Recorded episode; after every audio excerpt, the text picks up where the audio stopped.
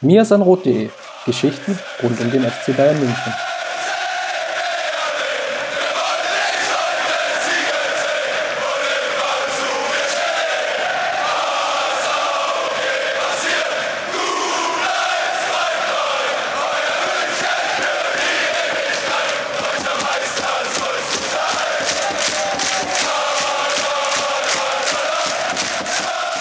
Herzlich willkommen zum Mir sind Rot Podcast. In der 110. Folge wollen wir heute mit euch besprechen die Partie gegen Tottenham.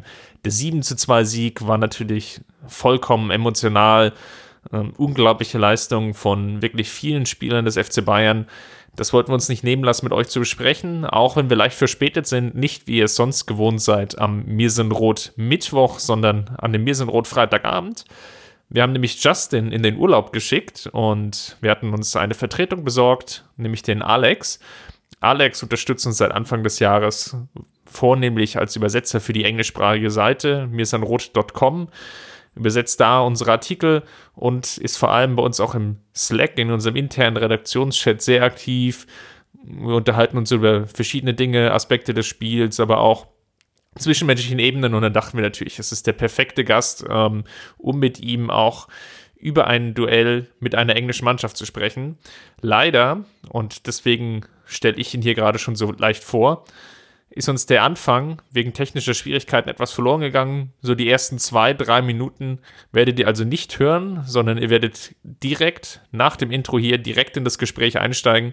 Ähm, es tut uns leid. Ich hoffe dennoch, dass ihr den Rest des Podcasts genießt. Wie gesagt, der Anfang ist leicht verloren gegangen, aber macht euch da keine Sorgen. Es geht direkt los im Endeffekt mit der Spielbesprechung.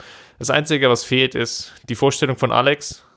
Aber ja, ich glaube, ihr werdet ganz gut einsteigen und es wird nicht das letzte Mal sein, dass Alex mit dabei ist. Deswegen genießt die Episode. Viel Spaß.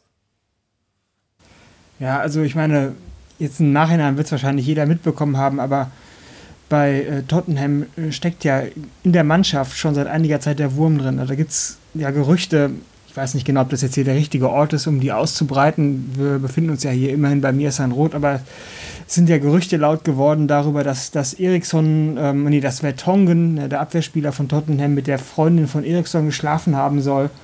Ähm, und äh, dass es generell in dem Kader momentan Zwistigkeiten geben soll mit ähm, Spielern, die sich in der Kabine nicht untereinander, nicht das Schwarze unter den Fingernägel äh, gönnen. Aber und, und dass das auch ähm, äh, Pochettino offensichtlich am Ende seiner Motivation angekommen sein soll. Er hätte eigentlich, so scheint es, äh, so wurde es im Sommer zumindest in den englischen Medien postuliert, äh, am liebsten zu Real gewechselt äh, oder wäre am liebsten zu Real gewechselt, was da nicht zustande gekommen ist. Und jetzt wartet er im Prinzip täglich auf einen Anruf angeblich aus Madrid, dass er dann doch noch so schnell wie möglich, vielleicht schon im Winter dahin wechseln soll, um sie dann abzulösen, der ja auch nicht gerade von Erfolg verfolgt wird und so weiter und so fort. Also wer das nochmal im Detail nachlesen möchte, kann das gerne tun. Ist teilweise ganz meaty, wie man im Englischen wohl sagen würde, was da so geschrieben wird. Ähm, und das geht also weit darüber hinaus, dass Eriksen im, im Sommer einfach nur zu Real wechseln wollte, was er wahrscheinlich immer noch will, womit du recht haben dürftest. Jetzt haben wir da so einen wunderbaren Boulevard-Einblick bekommen. genau. Es ist auch der Vorteil vom ähm, Lesen der englischen Presse, dass man auch ja, die liegt äh, auf diesem Boulevard immer sehr viel Wert. Also das ist, da kommt er immer ganz, ganz groß weg. Das ist ja auch kein Wunder bei der englischen Presselandschaft. Da gibt es sehr viele, auch ähm, äh, Yellow Press, äh, so ähnlich wie Bild, die sich um die Leser zanken und dann immer mit den möglichst aufsehenerregendsten Stories versuchen, die Leser an sich zu binden. Da gibt es immer einiges zu lesen dann. Sehr schön. Dann lass uns mal schauen, ähm, wie der FC Bayern nämlich hier die Partie gegangen ist. Mit einer kleinen Überraschung, würde ich mal sagen, oder zwei kleinen Überraschungen. Lukas Hernandez ist nicht fit geworden. Ähm, die Münchner halten sich da so leicht bedeckt. Das wird immer nur gesagt, das ist wieder das, ähm, die Knieverletzung, die er hatte, ähm, ist nicht wieder aufgebrochen, aber zumindest ist da irgendwas und man will jetzt kein Risiko eingehen. Ähm, hat nicht gespielt, schon in, in Paderborn oder ist ja, oder nur teilweise gespielt gegen Paderborn. So ist es richtig, ist zur Halbzeit dann raus. Ähm, in Tottenham oder gegen Tottenham war er jetzt nicht im Kader und wird auch gegen Hoffenheim nicht spielen. Das ist schon raus, obwohl wir Stand jetzt ähm, Freitagabend aufnehmen. Für ihn kehrte Alaba zurück. Ähm, nach Verletzung rechtzeitig wieder auskuriert. stand sogar in der Startelf. Und die zweite große Überraschung war sicherlich, dass im Mittelfeld ähm, Corentin Tolisso gespielt hat, anstelle von Thiago. Thiago hat sicherlich kein gutes Spiel gemacht in Paderborn, kam mir persönlich aber dann zu schlecht weg, ähm, zu viel negative Kritiken bekommen. Ähm, also für mich war es jedenfalls überraschend, dass er nicht gespielt hat. Wie war es denn für dich? Ja, war für mich auch überraschend. Ähm, ich habe das, äh, das Spiel, ich habe dann, als ich, ich habe die Lineups erst kurz vor dem Spielbeginn erfahren und als ich dann gesehen habe, dass äh, Tolisso auf dem Feld stand oder auf das Feld kommen sollte anstelle von Thiago, hat mich das auch gewundert. Ähm, Tolisso, ich meine, ich kann im Prinzip Nico Kovacs Personalentscheidungen der letzten Wochen durchaus nachvollziehen. Ich weiß jetzt nicht, ich kann das nicht in jedem Einzelfall äh, für jede Minute jedes einzelnen Spiels beurteilen. Aber im Grunde genommen kommt mir das schon so vor, als ob er leistungsbezogen aufstellt und eigentlich immer eine Mannschaft auf den Platz schickt, die, die auch wirklich dann abliefert und eine gute Performance zumindest in der Theorie oder auf dem Papier auf den Platz bringen kann. Aber er hat komischerweise eine Faszination für Tolisso, die ich nicht ganz nachvollziehen kann und die auch meiner Meinung nach seiner durchaus durchwachsenen Leistung in dieser Saison bisher nicht gerecht wird. Er, ich meine, ich habe nicht besonders viel Ahnung von, von, von Trainingslehre oder von welchen Spieler stelle ich wann, zu welchem Zeitpunkt am besten auf und welchen lasse ich am besten draußen. Aber von außen betrachtet, für mich als Laien, wirkt es doch so, als wenn Tolisso deutlich zu viel Einsatzzeit für sein Leistungsniveau momentan bekommt der Kovac scheint offensichtlich eine Faszination für diesen Spieler zu haben, die mir zumindest nicht ganz einleuchtet oder die ich nicht ganz nachvollziehen kann. Und ich hätte, um jetzt wieder zurück zu diesem Spiel zu kommen, ähm, auch nicht damit gerechnet, dass er starten würde anstelle von, von Thiago. Hat er dann trotzdem getan. ich glaube, die Überlegung, die dahinter stand, ähm, war einen etwas aggressiveren Spieler zu bringen.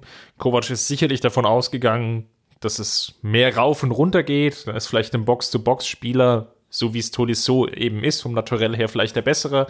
Ähm, er hatte vielleicht auch gehofft, Tottenham in Mittelfeld ähm, in, in Zweikämpfe zu verwickeln. Das ging sicherlich in der ersten Halbzeit nicht so gut auf, um es mal leicht vorsichtig zu formulieren, weil Tottenham eben viel richtig gemacht hat. Ähm, sie haben hochgepresst, ähm, sie haben aggressiv gepresst, sie haben auch die Flügel aggressiv zugestellt, so dass der Spielaufbau eigentlich nur über Pavard ging, den der wurde freigelassen, der Rest wurde aggressiv angelaufen. Ähm, das lief zum Anfang sicherlich nicht besonders gut. München konnten sich nicht so gut befreien und ich glaube, du kannst mir recht geben, dass Tottenham, ich sag mal, in den ersten 20 Minuten schon eine spielerische Überlegenheit hatte. Ja, absolut. Das sehe ich ganz genauso. Das hat mich auch im Prinzip gewundert, denn eigentlich auf dem Papier strukturell betrachtet war die Aufstellung der Bayern im Prinzip die überlegenere. Oder das war, sagen wir mal so, überlegen oder nicht, ist vielleicht jetzt das, das falsche Wort. War ein guter Ansatz gegen diesen Diamanten oder gegen, also gegen die Raute, die ähm, Tottenham hat spielen lassen. Die, Tottenham hat ganz offensichtlich versucht, das Mittelfeld zuzustellen. Das ist ihnen noch hervorragend gelungen. Ähm, also soweit ich das jetzt, ich hatte jetzt keinen kein Scouting-Feed oder keine Advanced äh, Stats äh, parat, aber soweit ich das sehen konnte vom Fernsehbild her, war Tottenham im Mittelfeld immer im Zentrum immer mit extrem vielen Leuten äh, besetzt.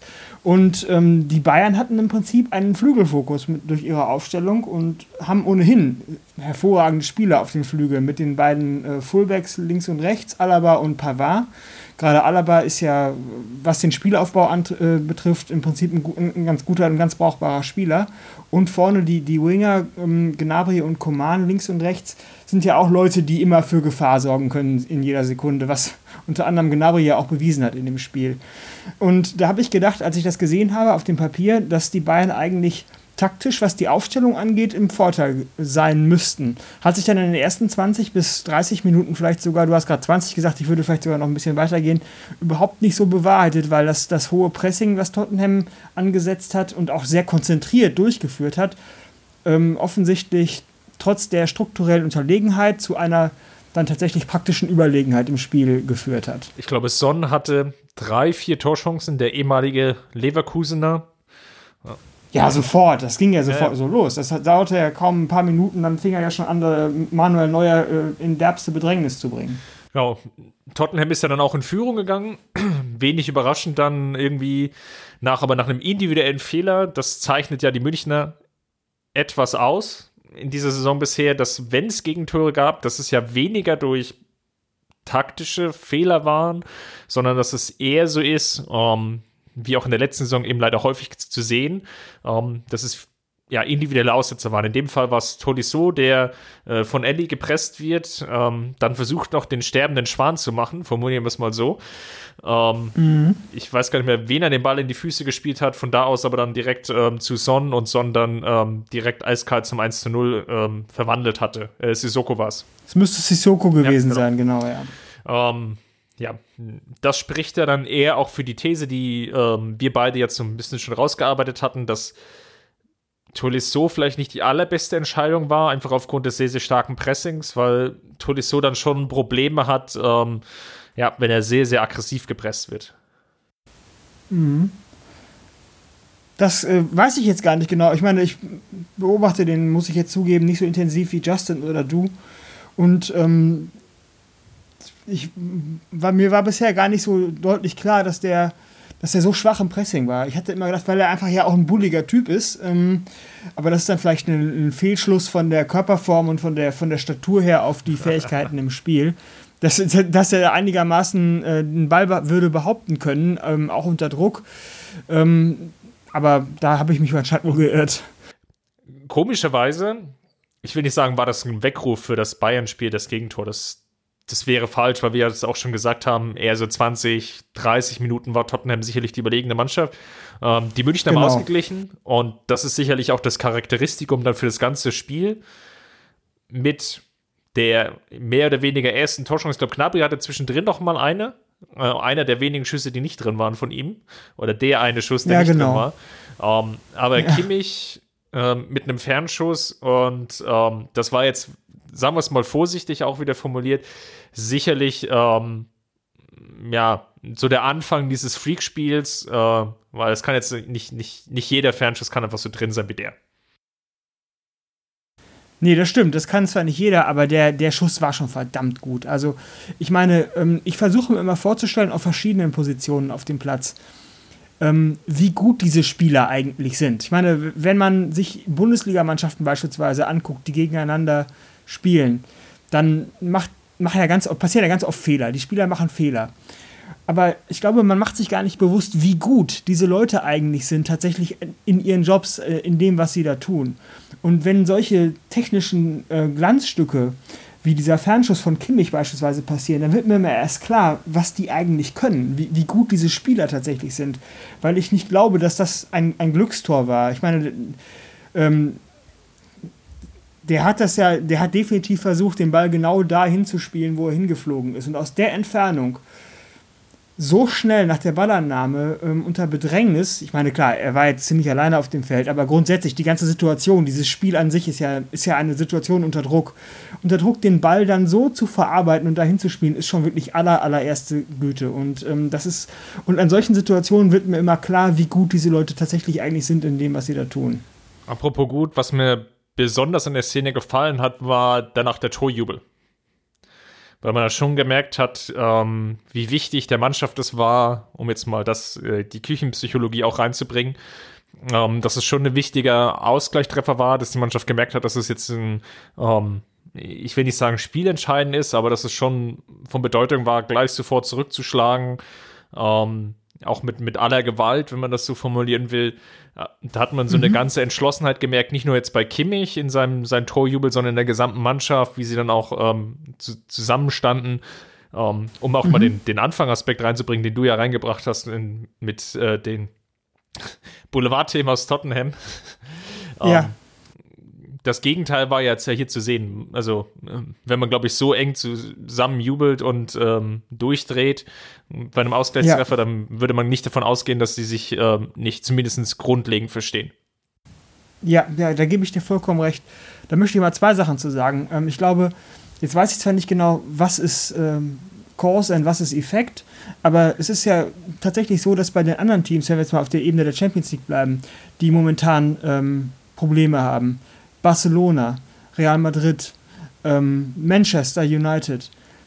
dass bei denen komischerweise, das mag jetzt ein Zufall sein oder auch nicht, ja auch überall, genau wie bei Tottenham jetzt, Probleme im Kader herrschen. Die Spieler können sich irgendwie nicht leiden. Äh, in Barcelona ist es zum Beispiel, dass äh, angeblich soll Griezmann nicht mit, mit Messi auskommen. In, in Madrid müssen wir gar nicht erst anfangen. Da geht sowieso drunter und drüber im Kader momentan. Auch mit dem Trainer ähm, ist man da, scheint offensichtlich ja einiges nicht ganz zu passen was die Stimmung jetzt angeht, meine ich. Jetzt nicht taktisch oder so. Das, das, das lasse ich jetzt mal vollkommen außen vor. Und da weiß ich jetzt natürlich nicht, ist das die Ursache davon, dass diese Mannschaften so durchwachsene Leistungen liefern, wie sie das tun? Ähm, oder ist das.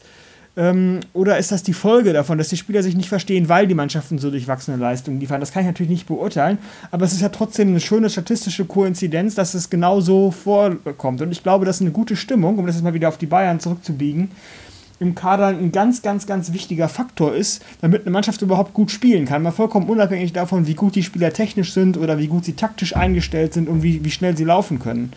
Und ähm, ich glaube, da tut man auch Nico Kovac häufig Unrecht, der ja generell als schlechter Man-Manager angesehen wird oder der es nicht versteht, seine Spieler oder zumindest in der Vergangenheit nicht verstanden hat, ähm, für eine gute Stimmung im Kader zu sorgen. Wird ihm zumindest immer unterstellt. Und ich glaube, da gab es ja auch einige Anzeichen dafür, dass es vielleicht in der Vergangenheit so gewesen sein könnte.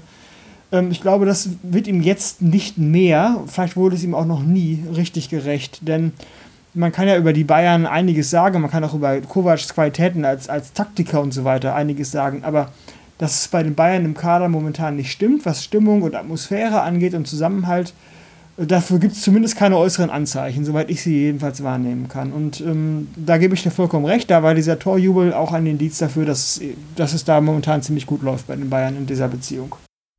Gehen wir mal weiter voran im Spiel. Dann entwickelt sich, ja, ausgeglichen würde ich nicht sagen. Wir haben ja schon erwähnt, mehrfach jetzt, ähm, Tottenham hatte sicherlich das spielerische Übergewicht. Ähm, so bis zur halben Stunde Marke danach bekamen die Bayern mehr Kontrolle. Ich, ich glaube, es lag mhm. eher größtenteils daran, dass Tottenham sicherlich die ersten 25, 30 Minuten extrem gepowert hat ähm, und dass man dann, ja, ich will nicht sagen Eingang zurückgestellt hat, aber dass man so versucht hatte, angefangen von, von Teamseite her seine Kräfte etwas besser einzuteilen. Ja, gebe ich dir vollkommen recht. Ich meine, entweder man hat versucht, seine Kräfte besser einzuteilen, weil man wusste, man hat noch 60 Minuten vor sich ähm, oder äh, die Spieler sind schon ähm, out of Steam gewesen, was ich mir jetzt eigentlich gar nicht vorstellen kann auf dem Niveau. Ähm, nee, das glaube ich, glaube ich aber auch. ich glaube, es war eher so der, der taktische Aspekt. Ähm, ja, okay, lass uns mal so einen so Gang zurückschalten und mal gucken. Ja, kann ich mir auch vorstellen. Muss ja auch dazu sagen, Tottenham, was wir jetzt noch gar nicht besprochen haben, von der Gruppenkonstellation her, hatten sich ja schon einen kleinen Ausrutscher geleistet mit einem 2 zu 2 in Piräus. Ähm, die Münchner haben das Heimspiel gewonnen. Ähm, wenn man so will, war es jetzt für die Münchner ja ein Bonusspiel, ähm, bei dem vermeintlich stärksten Gruppengegner auswärts zu spielen, der bereits Punkte ähm, hat liegen lassen. Ähm, Im Idealfall gewinnt man vielleicht das Heimspiel. Ähm, dann, dann wäre man auswärts unentschieden ganz zufrieden gewesen. Tottenham war ja schon leicht unter Zugzwang sie haben eigentlich den Sieg gebraucht oder zumindest ähm, um ja nicht ganz so viel Druck zu haben jetzt in den restlichen Partien. Ähm, von daher hatte das auch schon Sinn gemacht, dass sie natürlich auch früh versucht haben, äh, ja, die, die Münchner an der Stelle schon unter Druck zu setzen. Ja, absolut. Da stelle ich mir aber die Frage gleich doppelt, warum sie es dann nach 30 Minuten gelassen ja. haben. Wir sind uns ja einig, dass, dass, dass es nicht an, an, an einem Kräfteverschleiß gelegen haben kann ich wundere mich sowieso grundsätzlich bei solchen Sachen immer, wenn eine Mannschaft ein Rezept hat, was erfolgreich ist und es, es keine harten Gründe gibt im Sinne von äh, physischer Verschleiß, dass man dieses Rezept abändert. Warum hören die Teams damit einfach dann plötzlich auf? Das verstehe ich grundsätzlich nicht. Vielleicht hast du ja eine Antwort darauf. Aber warum hört jetzt in diesem Spiel zum Beispiel Tottenham nach 30 Minuten auf, ihr bis dahin erfolgreiches Spiel einfach fortzusetzen? Ähm, ich fand, das war schon eine Kräftefrage. Also ich habe es war schon zu sehen, dass Tottenham sehr viel investieren musste, um das sehr gute Pressing, was sie gespielt haben, aufrechtzuerhalten. Und dann ist es ja so häufig beim Pressing, wenn du nur 95% gibst oder weil vielleicht du schon ja, den, den, den Sprint nicht mehr so voll durchziehen kannst, warum auch immer, ähm, mhm. dass es dann wie so ein kleines Kartenhaus ist, was nicht in sich zusammenfällt, aber ähm, stell dir dieses typische Kartenhaus vor mit so fünf, sechs Etagen und da bist du oben und versuchst so die, die nächste Reihe auszubalancieren. Ähm, Wenn es dazu zu leichten ähm, Unstimmigkeiten kommt oder zu einer Disbalance, dann hast du vielleicht nur den oberen Teil, der dir zusammenbricht. Der untere Teil ist noch relativ stabil und so ähnlich stelle ich mir das halt auch auf dem, dem Spielfeld dann vor. Ja? Ähm, zwei, mhm. drei Stellen, wo du nicht mehr sauber presst und dann hast du so eine Mannschaft wie den FC Bayern, der sich dann eben auch spielerisch besser befreien kann. Ähm, da hat natürlich auch so ein Spieler wie Kimmich einen sehr großen Einfluss. Ähm, Alaba hast du schon erwähnt. Ähm, ich fand auch Boateng Süle ähm, sehr, sehr okay im Spielaufbau. Ähm, Manuel Neuer würde ich nochmal lobend herausstellen. Ähm, das hatte ich bei dem Spielbericht, den ich geschrieben habe, ähm, zu dem Paderborn-Spiel schon lobend erwähnt, weil mir das da auch schon aufgefallen ist. Im Vergleich zur Vorsaison, da wurde ja sehr, sehr häufig nur geschaut bei Manuel Neuer, ist er noch der Alte, nach dem ein Jahr lang mehr oder weniger verletzt raus war. Da wurde sehr viel mhm. auf die Reaktion auf der Linie ge äh, geachtet. Ja, er, er, hält nicht mehr die hundertprozentigen oder die vielleicht 90-prozentigen Torchancen. Ähm, in An- und Abführungsstrichen ist er nur noch ein Durchschnittskeeper. Ähm, das ist immer so ein Aspekt gewesen. Ähm, das, was total untergegangen ist, häufig in der Betrachtung war, äh, bei Neuer geht es ja auch darum, oder wo, wo Neuer so gut ist, ist ja, dass er so mitspielen kann. Er ist ja wie so ein elfter Feldspieler in der Offensive. Um, ähm, und dadurch wird ja das Pressing nochmal komplett anders, weil Tottenham hatte nur zehn Feldspieler. Sie pressen ja nicht mit dem Torwart. Um, ähm, von daher müssen die zehn Spieler nochmal mehr investieren, um, ähm, weil die Münchner sich mit Neuer dann noch die eine oder andere Freispieloption rausarbeiten konnten. Ich glaube, ich an einer Szene, wo er, glaube ich, Son mal so richtig vernascht, das, das tut dann als Gegenspieler, glaube ich, schon weh. Und ja, summa summarum ähm, führt es oder hat es dann, glaube ich, dazu geführt, dass Tottenham leicht rausgenommen hat.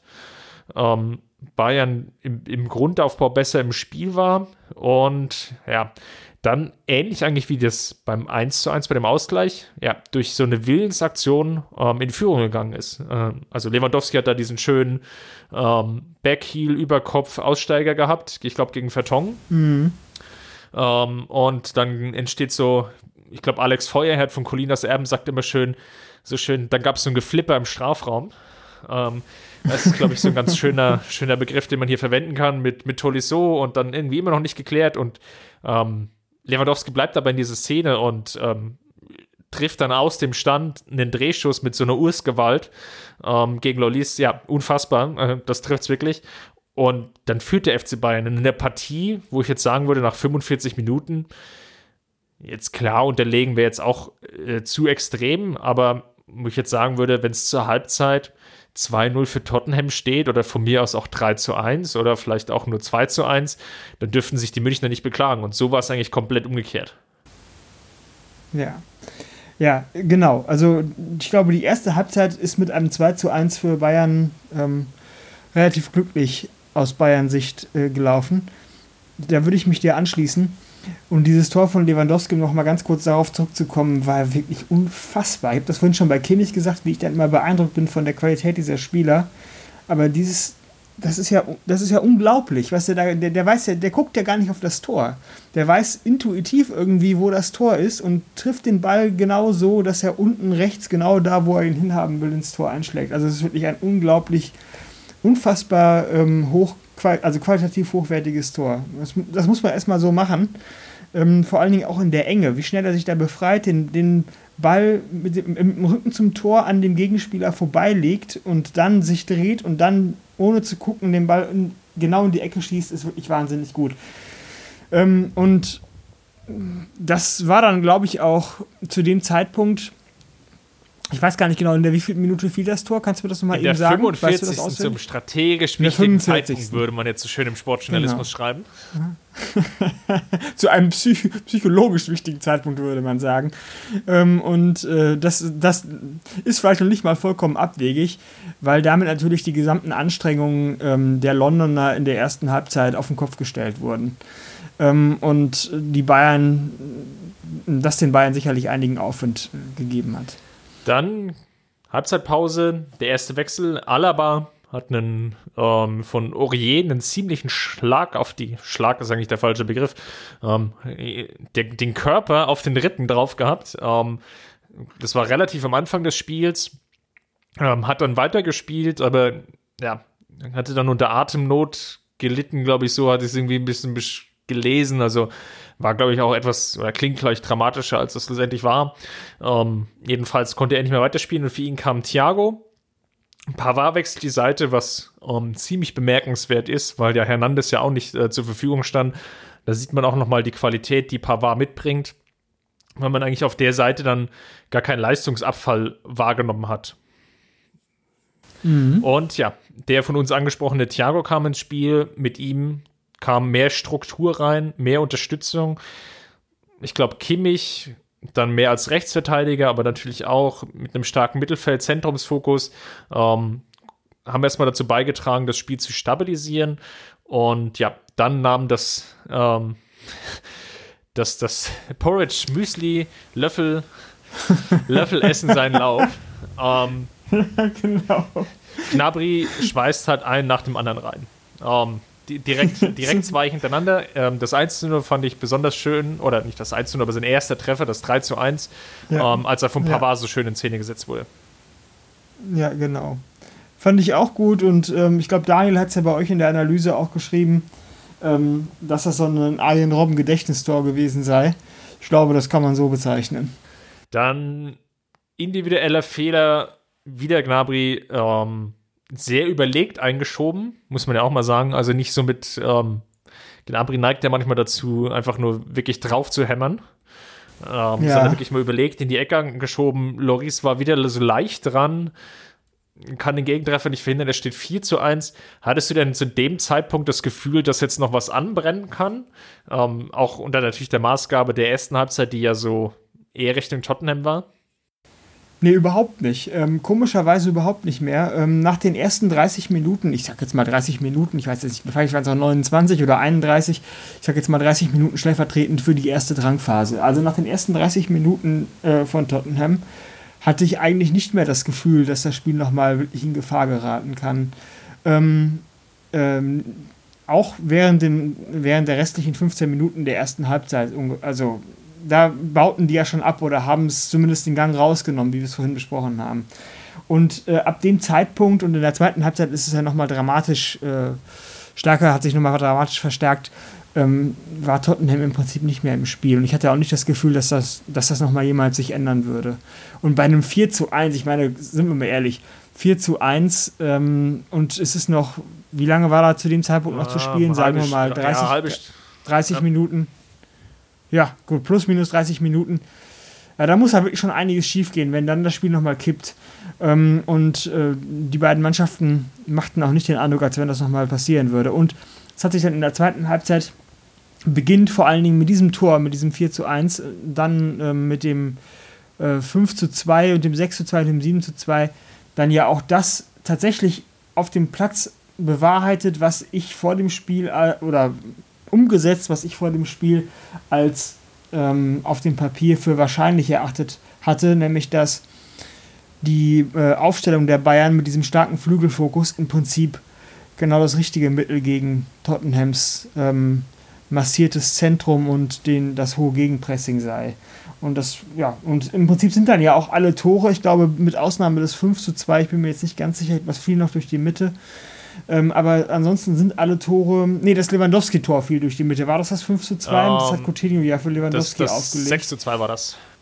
Das 6 zu 2, gut. Also mit Ausnahme dieses 6 zu 2 fielen dann ja auch alle Tore über die Flügel oder wurden über die Flügel eingeleitet. Und das passte dann ja auch prima zu dem, wie ich mir das, oder das passte mir dann prima in den Kram, ähm, weil ich mir das genauso vorgestellt hatte.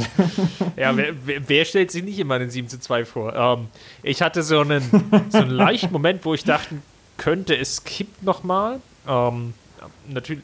Nach dem Elver? Ja, nach, dem, nach dem Elver, für, äh, mit der Einwechslung dann von Eriksen, ähm, mit der Fackel, die er dann noch losgelassen hat, ähm, wo Neuer nochmal so schön fliegen mhm. durfte. Ähm, wenn das ja. Ding halt drin ist, dann steht es halt äh, 3 zu 4 und dann kann es vielleicht nochmal eine ganz andere Partie werden.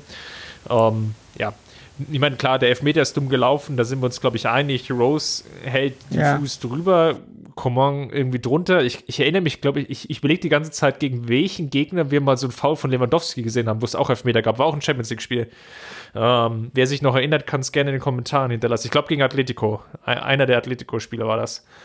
Ähm, Mag sein, bin ich überfragt. Also ich würde mich auch auf die Kommentare freuen. Ähm, ja, da gab es jedenfalls so eine Szene, in der, der so ein ganz ähnliches Foul mal war, als so, so ein ähm, Bayern-Verteidiger nach einem, nach einem Standard dreht sich irgendwie um und versucht zu klären und hält den Fuß drüber oder ja, hat ihn auf jeden Fall in der Luft, äh, trifft den Gegner, Gegner fällt um, es gibt Elfmeter. Also ganz, ganz dämliche Situation im Endeffekt. Kane macht den Elfmeter dann auch noch sehr souverän. Dann hatte ich so leicht das Gefühl, okay, angesichts dessen waren vielleicht auch noch so 25, 30 Minuten mit Nachspielzeit vielleicht zu spielen. Es könnte noch mal kippen. Ähm, Münchner vielleicht doch nicht so stabil. Ähm, ja, und dann lief es aber relativ smooth durch. Ähm, leichte Bedenken hatte ich dann auch noch mal, als äh, Boateng dann noch verletzt runter musste. Ähm, dann wurde es dann in der Abwehr natürlich schon etwas wilder mit dann Pavard, Martinez, Süle, Kimmich. Ähm, das war dann bis auf Süle einmal gefühlt komplett durchrotiert in der Abwehr. Ähm, einerseits vom mhm. Personal, andererseits von der Position. Ähm, das ist dann nicht immer ganz einfach. Ja, die Münchner spielen es dann gut runter. Tottenham vielleicht auch ein bisschen zu wild. Ähm, beim 5 zu 2 hatte man das schon gesehen. Ähm, die Bayern kombinieren so, ja, sagen wir es mal, gefällig rund um den eigenen Strafraum im Mittelfeld. Ähm, Tottenham natürlich in der 70., 75. Minute jetzt nicht mehr mit dem extremen Pressing, aber schon sehr weit nach vorne geschoben. Und dann kann Thiago diesen langen öffnen Ball spielen und zwischen der letzten Abwehrlinie von Tottenham und Loris waren, glaube ich, 50 mal 50 Meter freie Wiese. Um, ähm, und da hätte, glaube ich, sogar unser Eins so einen schönen langen Ball spielen können. Aber bei Thiago sieht es natürlich nochmal besonders elegant aus. Also ich hätte das nicht gekonnt, aber der Ball, der Ball von Thiago war schon, der war wirklich schon allererste Qualität. Und wie die, äh, ich glaube, ich glaube, äh, Gnabry war ja auch der höchste Spieler zu dem Zeitpunkt ne, auf, dem, auf dem Feld. Und der stand quasi an der Mittellinie. Das muss man sich mal vorstellen. Und ähm, äh, im Prinzip eine ganz geschickte Methode, um das, äh, um das äh, Abseits unmöglich zu machen. Wenn man im eigenen, in der eigenen Hälfte des Feldes steht, dann kann man nicht im Abseits sein. Ähm, aber äh, das war, das war ja schon wirklich, konnte man ja mal sehen, wie, wie, wie tief die Bayern zu dem Zeitpunkt des Spiels schon standen. Nämlich, das war ja das Muster auch für die anderen Tore hinterher, mehr oder weniger jedenfalls, dass die Bayern wirklich tief standen und dann über die Konter einfach eiskalt ihre Tore dann erzielt haben, die, die letzten. Und das war wirklich schon ein ganz, ganz, ganz großes Spiel. Man kann überhaupt, überhaupt über alle sieben Tore, finde ich, der Bayern sagen, dass da kein einziges dabei war, was irgendwie glücklich war oder reingestochert oder Zufall oder irgendwie scrappy Goal, wie man im Englischen sagen würde, also irgendwie so ein, so ein komisches Tor, sondern die waren ja alle Weltklasse. Die waren ja wirklich alle von, von höchster Qualität. Also Gnabrys vier Tore, Wahnsinn. Also wirklich alle. Und die beiden von Lewandowski, die müssen wir gar nicht sprechen. Das sind, glaube ich, die technisch anspruchsvollsten im ganzen Spiel gewesen. Das zweite war ja auch unfassbar schwierig zu machen, so wie er das gemacht hat. Muss man noch Coutinho loben für äh, diese Vorarbeit, diesen kleinen Außenrisspass, der diesen, diesen ja, halben Meter ja. Raum für Lewandowski öffnet. Und da sah man, also Coutinho hat sicherlich nicht das beste Spiel gemacht und war sicherlich auch beschränkt in seinen Mitteln aufgrund des starken Mittelfeldfokus, haben wir jetzt schon zwei, dreimal erwähnt. Genau. Aber diese ja. Ball- und Weiternahme, ähm, die Lewandowski einfach diesen halben Meter schenkt, den er gebraucht hat, oder diese 30 Zentimeter, ähm, die sind da unglaublich viel wert. Und das hatte man in dieser einen Szene einfach mal wirklich gesehen. Ja? Da konnte man wirklich mal so zeigen, ah, guck mal, das ist der Mehrwert, den Coutinho einfach auch haben kann. Genau, da gebe ich dir vollkommen recht. Und ich würde Coutinho, ich meine, ich habe zudem durchaus geteilte Meinung, äh, keine Frage, der gibt dem, dem Bayern-Spiel jetzt nicht in dieser konkreten Partie, aber im Allgemeinen eine ganz neue Dimension im Mittelfeld. Also Bayern München ist plötzlich das, seit Jahren das erste Mal wieder durch die Mitte gefährlich. Wann hatten wir das zum letzten Mal? Das ist ja schon ewig her. Ähm, da muss man bestimmt bis zu Guardiola zurück. Ja, wahrscheinlich sogar, äh, sogar Und, noch ein bisschen äh, weiter. Ja, mag sein. Also, ja gut, okay. Also ich wüsste jetzt nicht, was Guardiola äh, nicht machen kann, was andere Trainer machen können, aber da kennst du dich besser aus als ich. Aber ähm, was ich sagen möchte ist, dass jetzt Coutinho in diesem Spiel überhaupt nicht auffällig war. Wundert mich überhaupt nicht und würde ich ihm auch gar nicht negativ ankreiden, denn das Spiel der Bayern lief ganz klar über die Flügel. Und ich meine, das, das, das Geniale an, an, da kann ja auch Nico Kovac auch taktisch gar nicht mehr, im Prinzip kann er gar nicht mehr viel falsch machen. Das Geniale an, der, an dem Bayern-Kader, wie er jetzt aufgestellt ist, ist ja, dass die im Prinzip in jedem Spiel einfach die Spieler aus Feld, die elf Spieler werden einfach aufs Feld geschickt und dann guckt man mal, was läuft besser. Machen wir es heute eher über die Flügel oder gehen wir eher durch die Mitte? Denn jetzt funktioniert ja im Prinzip beides gleichermaßen. Und in diesem Spiel war es halt so, dass es über die Flügel ähm, sich deutlich stärker anbot zu spielen als über Coutinho in die Mitte. Aber wenn, es, wenn jetzt Tottenham nicht durch die Mitte gepresst hätte, sondern sagen wir mal einen starken Flügelfokus gehabt hätte, eine Aufstellung mit, mit zwei Spielern auf den Außenbahnen beispielsweise, was jetzt ja nicht der Fall war, dann ähm, hätte Coutinho sicherlich das Ruder an sich gerissen. Das ganze Spiel wäre viel stärker durch die Bayerisch, durch das Zentrum über, ähm, von Bayern über, durch das Zentrum gespielt worden. Und dass jetzt plötzlich diese Möglichkeit existiert, was jahrelang nicht der Fall war, gibt dem ganzen Bayern-Spiel für die Zukunft eine ganz neue Dimension, worauf ich mich wirklich schon freue. Also kann man nur hoffen, dass, ähm, dass das dann sich in der Zukunft auch in der Variabilität, die ich jetzt gerade hier andeute, auch so bewahrheitet. Das wäre echt, fände ich, fände ich, äh, die Möglichkeit ist jedenfalls da. Ich fände es toll. Was nehmen wir also am Ende ähm, von der Partie mit? Lass uns mal noch ein kleines Fazit ziehen. 2 zu 7. Sicherlich vom Ergebnis viel zu hoch. Ähm, der Kicker heute in seiner Freitagsausgabe aufgrund des Feiertages ähm, hatte die Chancen 9 zu 8 für Tottenham. Ähm, zeigt eigentlich auch, wie paradox das Spiel war. Auch die Expected Goal-Werte, auf die wir jetzt gar nicht so sehr ins Detail eingehen wollen, sagten eigentlich, dass Tottenham da leicht besser abschnitt, zumindest ähm, bei, je nachdem, wo der Anbieter herkam oder jegliches Modell ja. dem zugrunde liegt. Ähm, war es also ein glücklicher Sieg für Bayern? Hm. Fragst du mich Frage jetzt? ich dich jetzt. Ähm.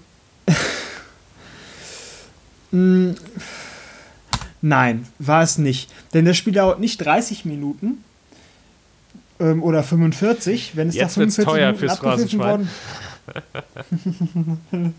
nee, ich, bezog, ich beziehe das ja ganz deutlich auf dieses Spiel und nicht auf als äh, möchte ich als allgemeine Phrase äh, verstanden wissen, denn jetzt nur auf dieses konkrete Spiel bezogen. Wenn das Spiel 45 Minuten nur gedauert hätte und es wäre dann 2 zu 1 ausgegangen für Bayern, dann hätte ich, ähm, dann hätte ich gesagt, ja, das, ein, das war ein glücklicher Sieg, denn gerecht oder leistungsgerecht oder einsatzgerecht wäre tatsächlich gewesen, dass Tottenham das Spiel gewonnen hätte. Aber leider ist es ja so, dass das Spiel, und jetzt muss ich vielleicht doch ins Phrasenschein einzahlen, 90 Minuten dauert und über die gesamten 90 Minuten gesehen war es kein glücklicher Sieg, weil sich am Ende nämlich ähm, tatsächlich das in meinen Augen überlegenere System ähm, durchgesetzt hat. Und vielleicht ähm, Tottenhams, sagen wir mal, Nachlässigkeit oder na, Nachlässigkeit ist das falsche Wort, aber Tottenhams ähm, Fehler, ihren Druck nicht komplett über länger als nur die ersten 30 Minuten aufrechtzuerhalten oder Unfähigkeit, je nachdem, ob es ein Fehler oder eine Unfähigkeit war, sich dann am Ende ausgezahlt hat für Bayern, für, für die Bayern. Und deswegen glaube ich, dass das kein glücklicher Sieg war. In der Höhe war es dann zu viel, aber dass es dann äh, trotzdem ein Sieg für die Bayern geworden ist, ähm, fand ich äh, angemessen, sagen wir mal so, den Voraussetzungen gemäß entsprechend. Sehr schön, ja. Ähm, dem kann ich, glaube ich, gar nicht so viel hinzufügen. Hast es schon, schon ganz gut zusammengefasst. De facto war es natürlich so, dass die Chancenverwertung der Bayern exorbitant gut war. Ähm, ja. Die ganze Saison ist es schon über weite Strecken. Klar gibt es in der Bundesliga sicherlich auch mal die eine oder andere Ausnahme, ähm, wo es jetzt von der Chancenverwertung nicht so gut lief, aber in, in Summe ist die Chancenwertung schon über überdurchschnittlich und sicherlich auch für bayerische Verhältnisse ähm, jetzt natürlich gegipfelt in der Partie gegen Tottenham. Ich, ich würde es eigentlich ähnlich sehen wie der Kicker.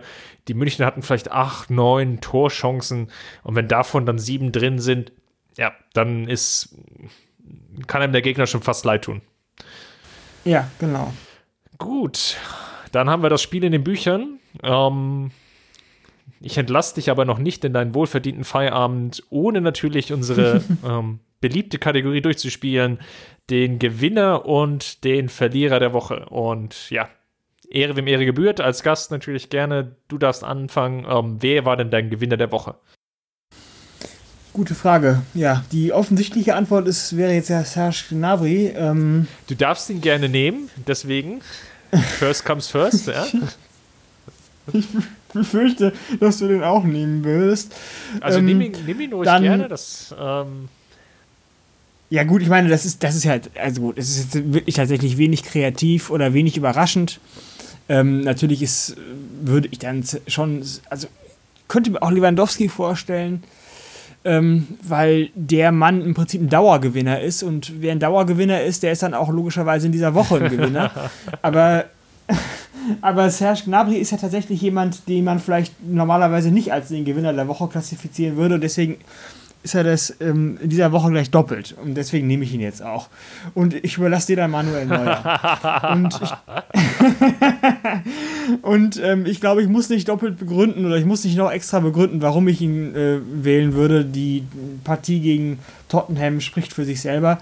Er hat übrigens auch in der Nationalmannschaft äh, ganz gut gespielt in dieser Saison, auch wenn das jetzt hier im Prinzip völlig irrelevant ist und nichts zur Sache beiträgt. Und ähm, seine bisherige Saison im Verein bei den Bayern ist ist ja auch nicht die schlechteste bis jetzt. Also, ähm, ja, da würde ich mal sagen, Serge Gnabry ist ein verdienter Gewinner der Woche für mich. Ja, gut, wenn die L'Equipe schon die 10 äh, von 10 rausholt, ähm, zum zwölften Mal überhaupt, die überkritische L'Equipe, dann kann ich dir ja nur zustimmen, dass äh, Serge Gnabry der Gewinner der Woche ist. Und ja, dann reiche ich mich mal ein. Du hast mir ja schon so einen Hint gegeben mit Manuel Neuer. Ähm, dann nehme ich ihn einfach auch mal er hat den Sieg in der Höhe ähm, festgehalten, habe zwischendrin schon mal so einen kleinen Einwurf gebracht, wie er mir auch im Offensivspiel gefallen hat. Darüber hinaus ähm, zwei, drei gute, extrem gute Rettungsaktionen gegen Eriksen. Dann in der ersten Halbzeit nochmal dieses Herauslaufen gegen Kane, ähm, wo ich so zwei, drei kritische Stimmen gehört habe, so nach dem Motto, naja, ähm, da kommt er zu spät ja, ist vielleicht nicht ganz optimal, aber andererseits verkürzt und verknappt er so den Winkel für, äh, für, für Kane an der Stelle, ähm, dass er aus dem spitzen Winkel dann abschließen muss. Alaba kann noch retten. In der Summe eine, eine sehr, sehr gute Leistung. Ja, fandest du, äh, ich gebe dir im Grunde genommen recht, aber fandest du diese konkrete Situation gegen Kane, fandest du die so gut? Also ich fand die, das ich, ich, ich fand die jetzt nicht so schlecht, weil sie ähm, Kane dazu zwang, rauszukommen, oder, oder sagen wir zu agieren, ja. Ähm, sonst sonst ja. hast du ja immer den Nachteil, der, der Stürmer kann abwarten und kann selber dann ähm, gucken, was der Torwart macht und äh, ohne Probleme ja. einschieben. So setzt Neuer genau. ihn total unter Druck, ähm, nämlich dass er eigentlich nach links ziehen muss, ähm, also weg vom Tor. Ähm, dadurch konnten die mhm. Verteidiger mhm. zurückrücken. Es war sich, es war vielleicht nicht die 1A-Lösung. Die 1A-Lösung wäre, er hätte vielleicht den Ball gekriegt und abgelaufen. Aber es war vielleicht die zweitbeste Lösung, wenn man so will. Ähm, er hat Kane das Tor so schwierig wie möglich gemacht und das hat geklappt.